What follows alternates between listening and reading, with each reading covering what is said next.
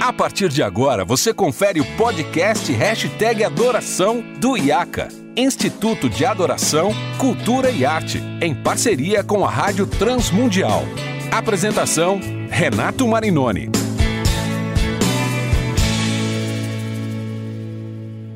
Olá, seja muito bem-vindo a mais um episódio do podcast Hashtag Adoração, onde a gente fala tudo sobre o que envolve a adoração, a música, a liturgia, tecnologia no universo das igrejas locais. Eu sou Renato Marinoni e você já sabe, esse é um podcast produzido em parceria com a Rádio Transmundial e o IACA, Instituto de Adoração, Cultura e Arte.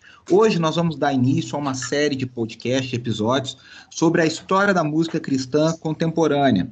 Como muitos de vocês sabem, esse é um tema que eu pesquiso, falo, ensino, e hoje eu tenho o prazer de receber dois amigos muito especiais para falar sobre esse tema. Um deles já esteve aqui com a gente no, no hashtag Adoração e está de volta mais uma vez, meu querido amigo, compositor, músico, ministro de louvor, Fábio Sampaio. Seja bem-vindo, Fábio. Obrigado, Renato. Prazer estar contigo mais uma vez, participando aí de um, de um assunto que é tão, tão bacana, que eu gosto, tão caro para mim, né? E é legal quando a gente pode conversar sobre isso e desvendar a história da música uh, cristã como um todo e, e os desdobramentos disso na música cristã brasileira também. É isso aí, muito legal. E eu tenho o prazer de receber um querido amigo, uh, ex-colega de trabalho lá em Belo Horizonte, no CTMDT, trabalhamos juntos muitos anos um cara que eu tenho um, um tremendo carinho, entende muito de contracultura, de todo esse movimento pastor, missionário, também professor, Geraldo, lá de BH, da Missão Avalanche, Caverna de Adulão. Seja bem-vindo, Geraldo. Obrigado, meu querido. É um prazer falar com você, um prazer participar deste momento, deste programa. E este assunto, ele é extremamente importante é e muito bom que a gente possa abordar, compartilhar e comunicar um pouco mais para as gerações contemporâneas, para as novas gerações, essa história que é tão bonita e que abençoou tantas pessoas, abriu tantas portas, é, mudou a cara da igreja, da cultura da igreja, da cultura feita pelos cristãos.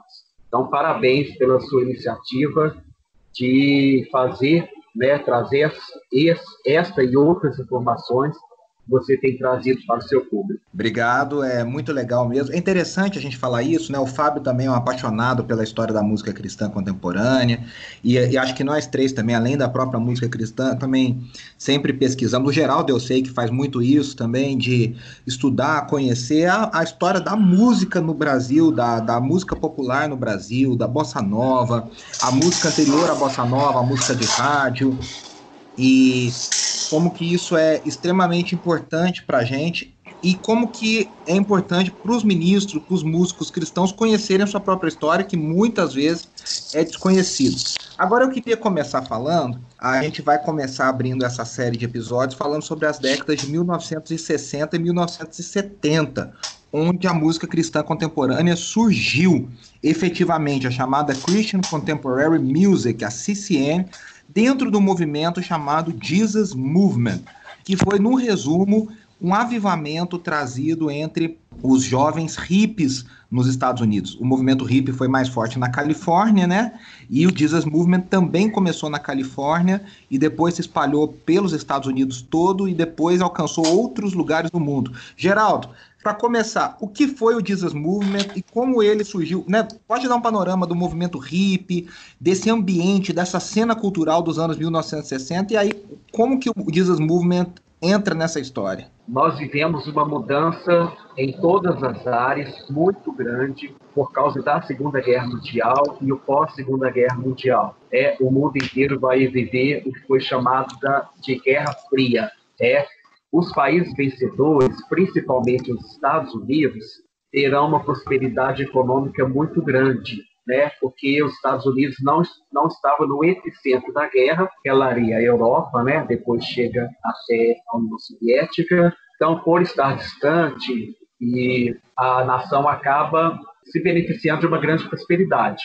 Nós teremos os anos 50, são chamados de anos dourados, é aquela imagem dos bailes, as mulheres com aqueles vestidos é, bonitos, dançando músicas românticas, com as grandes orquestras tocando músicas românticas. isso foi real. É, então, final da Segunda Guerra, segunda metade da década de 40, os Estados Unidos, que haviam vivido a recessão por causa da quebra da Bolsa de Nova York, a década de 30 havia sido de recessão. Então, final da década de 40 é de grande prosperidade econômica. O país, então, entrará nos anos 50 com muito otimismo, é, vivendo o chamado American Way of Life, que é um sonho americano. Sonho americano de ter a casa própria, de ter um carro do ano, né, de ter acesso aos bens de consumo. Enquanto parte da população está muito feliz, é outra parcela da juventude é, não entendia por que, os adultos estavam tão eufóricos e felizes com a prosperidade econômica, sendo que havia caído a bomba lá, sido atirada a bomba em Hiroshima, e todos estavam sabendo dos horrores dos campos de concentração, milhões de mortos. Então, parcela da juventude é afetada pela angústia existencialista, que é muito forte naquele período. Nós temos o filósofo francês Jean-Paul Sartre, né? ele é contemporâneo daquele momento, daquela geração. Então, uma turma, né, muitos jovens que estão com essa angústia existencialista, eles abandonam a faculdade, abandonam a casa dos pais, farão viagens de carona né, na mítica Rota 66. Esses, esses poetas serão chamados de beatniks.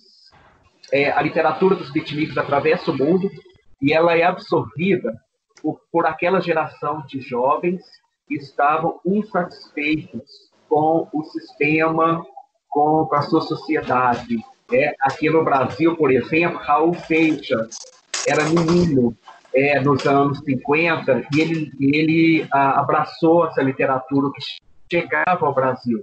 Que chegava até o Brasil, eles consumiam. José Celso Martinez Correia, que é um grande diretor de teatro, um diretor anarquista, um teatro anarquista, posso chamar assim, né, todos se alimentaram, se identificaram com a literatura dos beatniks. Na mesma década de 50, surgiu o rock and roll já existiam outros ritmos dançantes, elétricos, o adjetivo da época, como twist, como calypso, o cha-cha-cha. O rock and roll, quando ele surge, é apenas mais um estilo dançante. Não chamou muita atenção, ok? Porém, em 1955, um filme chamado Sementes da Violência, é, ele mostra adolescentes pobres da periferia de Nova York, rebeldes em uma escola. Os adolescentes são muito rebeldes, são muito agressivos, eles agridem os professores, eles quebram a sala de aula, e o diretor colocou uma música rock, Rock on the Clock, do Bill Haley. Colocou a música na abertura e no encerramento do filme. Qual fenômeno o mundo inteiro viu? quando terminava o filme, os jovens, as plateias, quebravam as salas de cinema. É, então, por causa desse episódio, o rock tinha três anos de idade, ele já ficou sendo marginalizado. Toda a sociedade jogou a culpa da rebelião juvenil ao rock and roll. Né? Os americanos, por exemplo, diziam que isso era uma invasão russa, isso era coisa de comunista, o rock era invenção comunista para destruir a juventude americana. Então vai chegando no Brasil a música mais timidamente, mas a versão do Bill Haley explode no cinema. É este filme, evidentemente, esteve nos cinemas do Brasil e as plateias do Brasil também quebraram. Então, gente, foi realmente um fenômeno mundial. O rock ficou marginalizado por causa desse episódio. Tá? A década de 60 será a grande década da contracultura. Nós já temos música, já temos rock, que é o porta-voz da juventude. Nós já temos uma literatura, que é dos beatniks. Tá? Então, a contracultura explode nos anos 60. É a década do movimento negro, é a década do auge do movimento feminista, é o início do movimento gay, é o início do movimento skinhead, e a década toda é atravessada pelo movimento hippie. No início, é, aqueles jovens eram chamados de beatniks. até que em 65 é o jornalista faz uma reportagem chamando aqueles jovens de hippies. O hippie contesta é, vários aspectos do sistema. Ele é contra a guerra, contra a guerra, o, a, o mundo está vivendo ali a guerra do Vietnã, os jovens norte-americanos estão morrendo no Vietnã, então um dos slogans é faça amor, não faça guerra. Amor para o hippie significa sexo. É quando o hippie fala amor, significa sexo livre. Eles rejeitam o padrão de casamento dos seus pais. Eles rejeitam a chamada família burguesa, porque eles acham que é uma hipocrisia. Eles não acreditam mais no modelo de casamento dos pais e vão aderir ao sexo livre. Eles são contra o consumismo desenfreado, né? E vários aspectos. Os adultos detestaram os hippies, a roupa deles, o cabelo grande, colorido, né, a roupa suja, o jeans sujo, detestaram. Porém, o mundo inteiro amou a música dos hippies. A música que aquela geração fez é ultrapassou barreiras e ela, e ela foi absorvida no mundo inteiro. E aí eu quero incluir o Fábio, é, esse panorama que você fez de forma brilhante, tão resumida, eu, eu, eu demoro o dobro do teu tempo para falar isso que você falou sobre esse panorama. E aí, né, Fábio, é, falando sobre esse, essa, essa produção cultural dentro do movimento hippie, e, e além de tudo, né, o, movimento hippie tinha um aspecto espiritual, porque eles interpretavam uma nova era astrológica, que seria a era de Aquário, aquários e tudo mais. E nessa efervescência, uh, Deus resolveu fazer um avivamento, né, Fábio? Deus resolveu tocar no coração de centenas e milhares e talvez até centenas de milhares de jovens no meio desse movimento tão alternativo, né? É, é isso eu acho bacana, porque não, não, só bacana, mas é muito bacana, muito interessante quando a gente percebe isso. A, a, a igreja é um organismo vivo, né? E por ser um organismo vivo, ela está inserida na história, ela não está à parte da história. E é muito interessante quando a gente vê esses movimentos de conexão, se é que a gente pode usar esse termo, do que é o evangelho, a igreja, se tornando contemporânea, né? Isso é uma luta que a gente vive até hoje nas igrejas mundiais, né? O que que significa esse contemporaneamento da linguagem, da música, da forma de se expressar.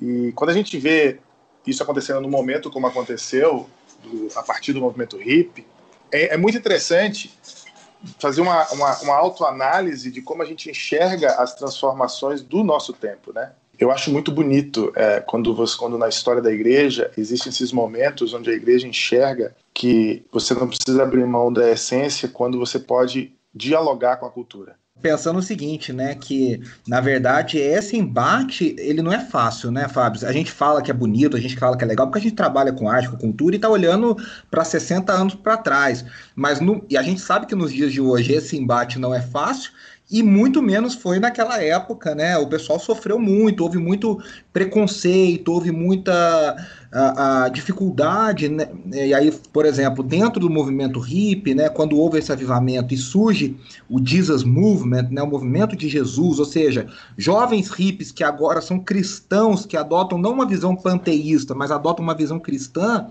as igrejas não aceitaram e tiveram que surgir movimentos para trabalhar com esses jovens dentro da igreja. Por exemplo, a Calvary Chapel, né, com o Chuck Smith, a própria Vineyard, porque não é, é, havia um preconceito, havia uma rejeição, né? Eu acho interessante a gente observar alguns aspectos nisso tudo. Primeiro, antes do surgimento do rock, não existia uma cultura adolescente não existia um mercado adolescente, um, uma cultura pop adolescente. Né? Existia a música pop, já existia, mas era um outro tipo de música.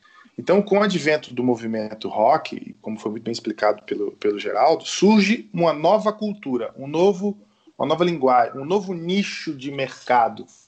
Porque tudo isso se transforma em nicho de mercado. Né? É interessante como a igreja, de uma certa forma, demorou bastante tempo para aprender a conversar com essa nova realidade, né? É, você vê o rock, ele, ele começa na década de 50, mas na história da igreja, eu posso estar equivocado, a gente não sabe de grandes movimentos dentro da igreja em direção a essa nova cultura. A gente começa a ver um movimento efetivo na década de 60, é, muito tempo depois de surgir essa, essa Praticamente no início dos anos 70 já. Exatamente. Então, essa, esse delay da igreja em dialogar com o seu próprio tempo, isso é muito curioso, né? A é. igreja é. aprende a dialogar com o seu próprio tempo quando esse tempo já passou.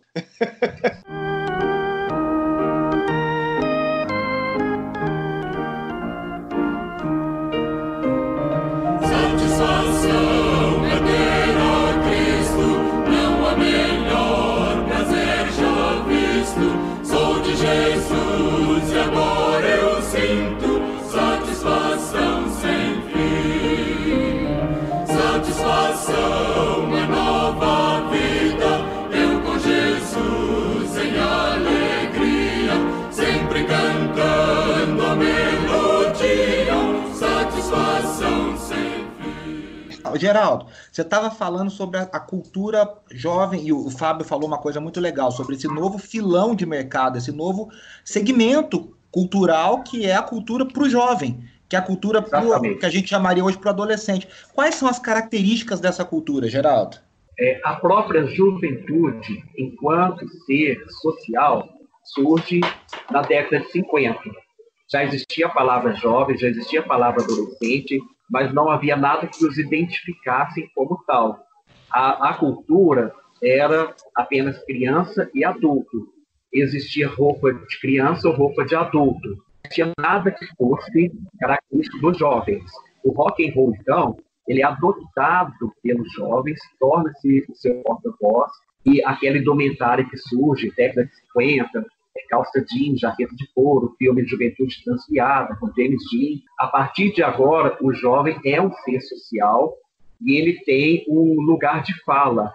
Então, o rock se torna porta-voz da juventude. Essa juventude, então, ela vai consumir os produtos. Essa juventude vai consumir a, a música, os discos, os shows, tudo que a indústria cultural já vai, evidentemente, lançar né, tem agora um novo nicho de mercado que é a juventude. Eles vão consumir seus eventos, os shows, as indumentárias, os discos, eles vão lotar os shows. A gente viu o fenômeno Beatles nos Estados Unidos, né? Aquilo algo novo para a cultura mundial. Estádios completamente lotados. Então é um grande filão. Se eu não me engano, foi 67, né, que os Beatles fizeram a turnê pelos Estados Unidos. Inclusive, tem um documentário muito legal deles, uh, tinha na Netflix, não sei se ainda estava, mas que o Paul McCartney fala que a, aquela turnê foi decisiva para eles decidirem nunca mais fazerem shows, turnê de shows, porque o, as adolescentes gritavam tanto, tanto, tanto, que eles não Isso. conseguiam se ouvir. E aí ele fala que um dia o, o, John Lennon fez uma experiência e resolveu cantar Help com uma letra completamente inventada na hora. E ele falou que ninguém percebeu a diferença porque ninguém ouvia de tanto que as adolescentes gritavam. E no Brasil, a gente teve um fenômeno paralelo muito parecido, que foi o fenômeno da Jovem Guarda, que foi um fenômeno produzido uh, por marqueteiros, por uma agência, pela Rede Record de televisão, mas que também produziu esse tipo de histeria, né? O Roberto Carlos, o Erasmo, a Vanderlei, eles apareciam e havia essa histeria, esses gritos, essa coisa ah, movendo os jovens nessa nova, nessa nova linguagem, né? Que, que, que aconteceu. Isso é muito interessante, né, Geraldo? Exatamente. Esse é um fenômeno mundial. A Jovem Guarda tem uma importância muito grande, né? Só para assim, é, eu, eu não esquecer de citar, que é muito importante, dentro do assunto que estava sendo falado, das iniciativas cristãs, como você falou, né, a Capela do Calvário, ela já é uma revolução em 1965.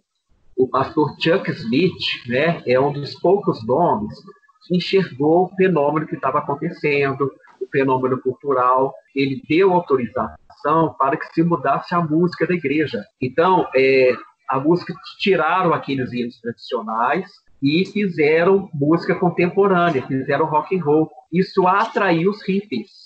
Os hippies é... iam à Capela do Calvário por causa da música, em 65, gente. Isso Olha é legal. muito legal. Eu, é? eu li um relato da esposa do Chuck Smith, e ela contando que um dia eles estavam andando pelas ruas e eles viram muitos jovens nas ruas, muitos hippies uh, sem teto. E aí ela falou que chegou em casa e aquilo incomodou muito ela. eles começaram a orar: Deus, como a gente pode fazer para alcançar esses jovens? Como a gente pode fazer para alcançar essas pessoas? E aí, de repente, bate alguém na porta da casa deles e era o Lonnie Frisbee, que era um músico hippie que tinha acabado de se converter e ele precisava de. Ele estava muito confuso porque ele misturava teologia com uh, ah, ETs, com coisas que ele trouxe da vida dele, da, da construção dele hippie, né? E aí falaram para ele: ó, vai na casa do pastor Chuck que você vai ter um discipulado cristão e tal.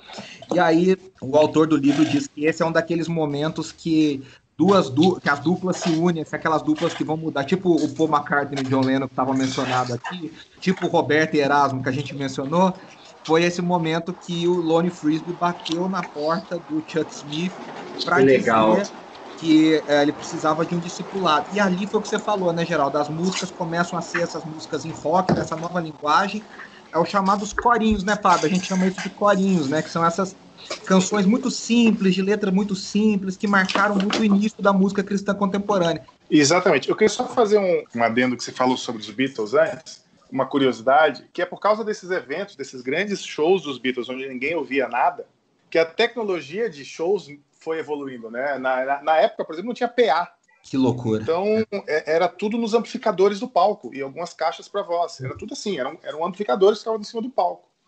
Então imagina um contexto de uma banda tocando com um, um, um estádio de futebol lotado e as pessoas gritando. gritando não tem caixa da Marshall que segure. É. Qualquer então, um enlouquece.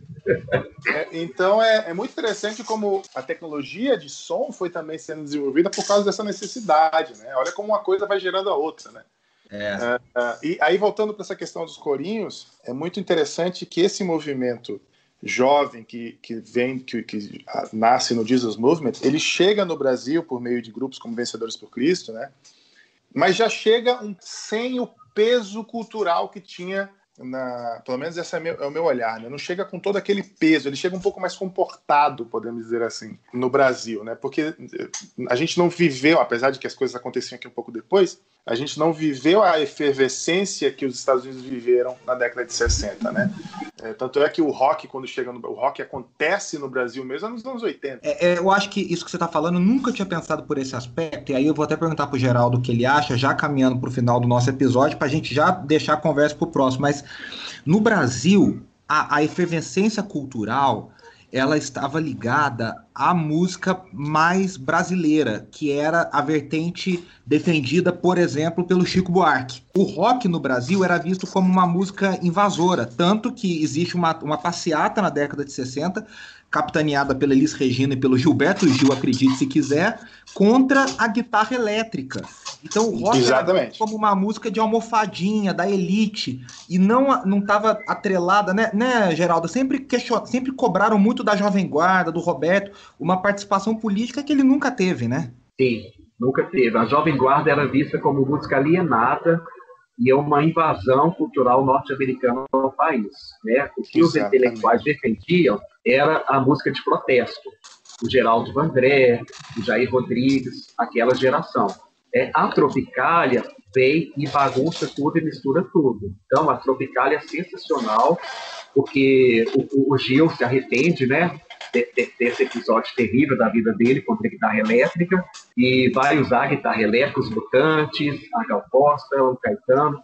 A Tropical, então, ela é antropofágica. O que, que é? Vai, o brasileiro antropofágico. Ele absorve a cultura europeia, a cultura indígena, a cultura africana. Em termos culturais, em termos musicais, é tudo. Então, a Tropical celebra a Jovem Guarda, é, Caetano faz a música Baby, né? você precisa ouvir aquela canção do Roberto, que até então era preconceito ouvir a música do Roberto Carlos. É, você uhum. precisa aprender inglês, falar na música Baby. É uma época de muita efervescência cultural, de muita coisa legal, e assim, o Fábio deu essa, o Fábio deu essa dica. É, tem esse preconceito, o Fábio deu essa dica muito interessante, Fábio, porque é isso mesmo, o rock tem essa carga que o Geraldo estava falando de, de rebeldia, e no Brasil, Vencedores por Cristo, que trouxe essa, essa carga do, do, do Jesus Movement, eles eram super ultra comportados, né? Quer dizer, era uma coisa extremamente evangélica no sentido uh, estético, né? Que já era a releitura da releitura, né? Eu vou aproveitar, a gente vai Sim. deixar esse papo para o segundo episódio. Eu quero agradecer Sim. ao Fábio, ao Geraldo aqui pela presença, é, convidando vocês para ficar para a segunda parte desse episódio. E a gente volta então na semana que vem continuando falando, principalmente Vencedores por Cristo, depois um pouquinho Grupo Elo e toda a revolução ah, na música evangélica brasileira. Eu quero agradecer, Fábio, obrigado por enquanto e até o próximo. Até mais. Geraldo, brigadão, até o próximo hashtag Adoração. É semana que vem, meus queridos. Quero agradecer à Rádio Transmundial e ao IACA, lembrando que você pode acessar o site da Rádio Transmundial e encontrar muito, muito conteúdo bíblico de qualidade. No mais, compartilhe esse conteúdo, siga os nossos, as nossas redes para você estar tá sempre por dentro. Até semana que vem, um grande abraço. Preciso ser